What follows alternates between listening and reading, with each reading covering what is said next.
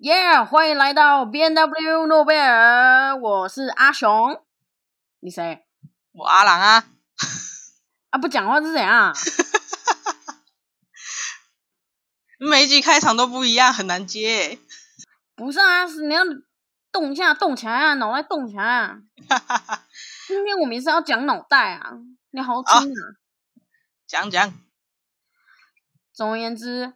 阿朗，我记得你高中的时候手断过，对不对？对啊，左手骨折。当时你不舒服的时候还要打手机，你不觉得很烦吗？就是要传讯息，你不觉得有点困扰？咦，我那时候手机还是那刚好那个 iPhone 有一个功能是可以把那个键盘切成就是右边，你知道吗？我所以我都用右手，直接用单手拇指打字，觉得有点智障。可是很好用啊，这是一个很好的功能。它是个辅助系统吧？没错。当你单手打字的时候，也只能这样做了。没错。好，今天我要讲一个更屌了，不是用左偏移、右偏移的键盘的问题，不是这个界面。我今天要讲的界面是脑袋的界面。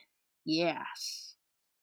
哦，脑袋界面，所以跟我们上一集讲到那个霍金博士用的那个脸部肌肉打字的那个叫 ACAT 的系统是相似的东西吧？都跟你讲是用脑袋了，怎么会一样嘞？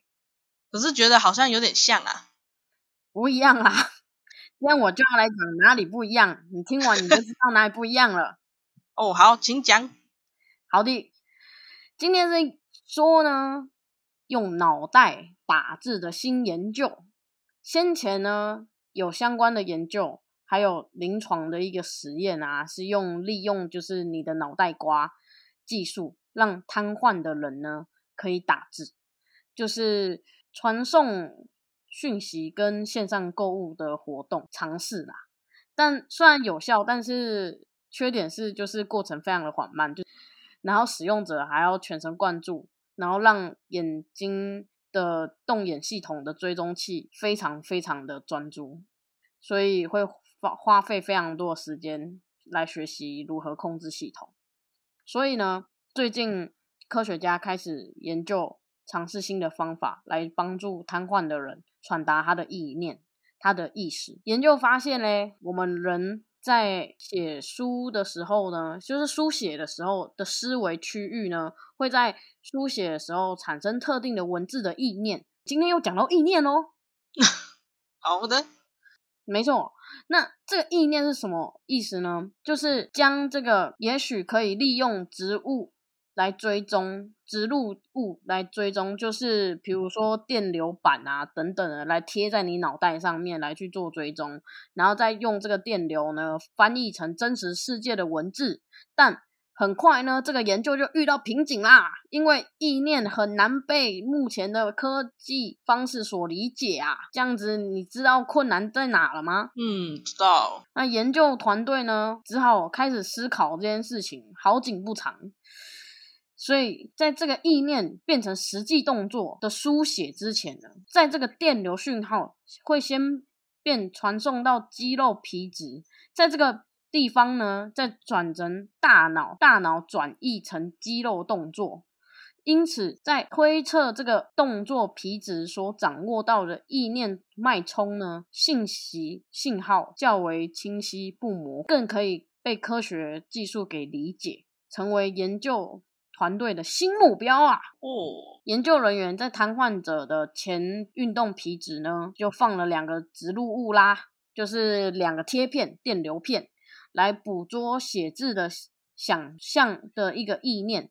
那实验中呢，受试者呢要求想象在纸上写字的感觉，而且透过植入物的记录呢，在这个垫片就是这个垫片啊活动状态。实验结果呢，研究人员放了两百个电极进入受试者的前运动皮层。诶，等一下，我想问一个问题啊，你说的垫片是电流片对不对？对啊，电流片就像你用那个 CAD，CAD 就是呃那个突然想不起来那叫什么，中文是什么？哦，CAT，CAD，D 电极，心脏电极的那个贴片吗？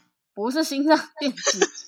哦，是不是我们做附件，然后有电流导片的那个东西啊？不是啦，哦，不是哦，啊，不是现在，就是心电图的电流片啦，一个是输入，一个是输出啊。哦，好好蠢，好继续。OK，虽然呢，刚说两百个电极进入这个垫片的前运动皮层呢，虽然不是所有意念都能够被翻译出来，但也不是无功而返啊。就是主要这个分析方法呢，叫做 PAC，呃，PCA，对不起，结构就是想象每个字母的神经活动的特征，然后再把它转为二维图，这样你有了解吗？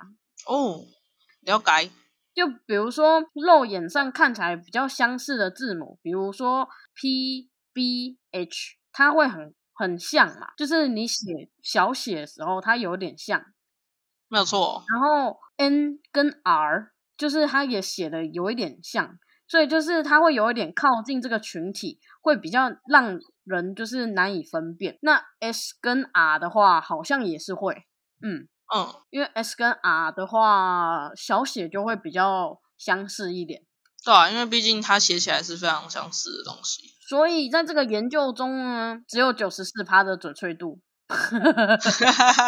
可是已经算很高的啦，比起那个眼球的那个系统。对啦，是这样子没有错。所以为了让这个书写文字可以被及时辨认呢，研究人员训练就是一套就是神经网络来分析每一个字母。目前这个系统可以处理数量数据量一次差不多两百四十二个字母，虽然处理量不是很大，但是运作效果还不错。从受试者想象字母转移到荧幕只需要半秒钟时间，所以大大的提升之前的这个效果。最高纪录就是受试者可以在每分钟产出九十个字母，超过之前的技术每分钟二十五个字母的速度，是不是差？哇，真的很快！上次那个霍金博士一分一分钟好像才十一个字母，是不是？对啊，对啊，超快。所以这个东西就是这样啊，就是所以目前的这个研究呢，就停留在就是请受试者来去想象，尽量把这个错误率降到一趴。就是实验阶段第一趴是用想象的，那实验阶段。二呢，就是研究人员请受试者自由回答问题的答案，然后边想边写，就是边想然后用脑袋写字这样子。嗯，所以这样的情况下呢，边想边写，速度会下降到每分钟七十五个字母，有一点 糟糕。自动更正后的错误率为两趴，但表现我觉得都还不错啊。嗯。因为你还要边想，你要边写，又不是说你刚刚，因为我们第一个阶段是我们只有单独的思考一些特定的字母嘛，研究人员的训练你的意念这样子，然后第二个是你，我们先问了问问题，然后你当受试者，然后你边想边写哦，所以这差差很多，一心多用啊，对，所以嗯，但。科学家表示，这个东西，这个研究啊，它的状态还不是连称称为原型都还称不上，所以还要等。因为目前受试者数量只有一个，好像也是 一位而已，因此无法得知这一套软体是不是适用在每一个人身上，因为不知道每一个人的脑内冲脉冲上面是不是都可以用啊。而且实验中就是所使用的字还有符号，还不包括数字、大写字母和标点符号。哦，对，就是纯粹的字母，英文字母而已。哦，原来不然零跟 O 很像。嗯，对，所以一开始这个技巧就这个技术它。一开始就有一点瓶颈，所以我们还要拭目以待这个这个呃研究之后的走向啦。因为现在只走到了第二个阶段而已，所以才说科学家还说这个不是一个原型，就是它还不是个屁。嗯，so ga，没错。所以，但我还是很希望这一个技术能够成功。如果他有一个好的一个 SOP，能让就是受试者去全神贯注的去想象，然后字母去表现他的一些想法之类，有做一些沟通的状态，那瘫痪的人就真的可以使用。瘫痪的人不再是没有没有声音的了。嗯，对，所以我觉得，嗯，这个实验结果它并非不是没有结果。我因为我觉得它是也顺便告诉大家，就是说这种脑内的界面潜力的运用跟应用是有无限的可能。嗯，没有错。对，所以我们就拭目以待以后的技术会发展到如何。我希望有一天，甚至连植物人也可以有意识。哇，那这就要植入一个非常伟大的发明啊！对啊。所以脑波是很不可思议的。这这两集我们都在讲有关于脑或一些电脑科技 AI 的一些动作，所以我觉得也是不错啦。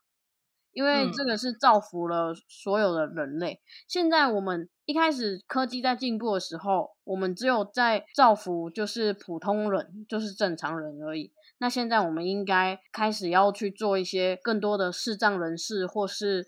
呃，有特别障碍的人来去做一个比较友善的使用，没错。在这个界面上面，我觉得 Apple 的界面就还蛮用的不错，OK 的。嗯，而且 Apple 一开始就是为盲人所设计的。哦，真的吗？对啊，他一开始贾博士在设计的时候，他是用。盲人的角度去做设计，你有看到那个它中间就以前的 Apple 它不是中间有那个主画面键吗？对，就是按一下、按两下、按三下会有不同的功能，那就是为盲人所设计的。哦，原来是这样子。嗯，没有错。哇，长知识嘞！因为我我妈妈就是她是中途失明。嗯，所以她当时在学习一些跟科技有关的东西的时候，我们第一个选择就是选择 Apple 的手机来去做使用。那我觉得它的放大的一些效果也非常的好，没有错。然后点字游标游到哪里，点到哪里，字就会说到哪边，Siri 就会帮你讲话到哪里。我觉得这个非常的友善。对这个功能，我觉得非常的好。对，因为现在其实有很多就是后天失明的人，不是先天的。那对于后天失明的人来说，我认为是比较辛苦的，因为你不是本来就是盲的嘛。那你本来就是有一个既有的一个生活习惯，那你一旦就是突然这些东西、这个工具都不见的时候，你就会突然发现啊，怎么办？很慌张这样子，然后你要重新学习这些东西的时候，其实是很辛苦。我想心力也是很交瘁的，所以希望未来能够更加的进步，期待未来台湾能够有研发出更多更好的东西。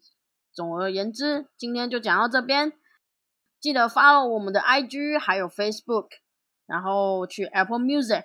帮我们做一些评论，讲不好不要呛，好好说话，OK？好的，OK，拜拜拜。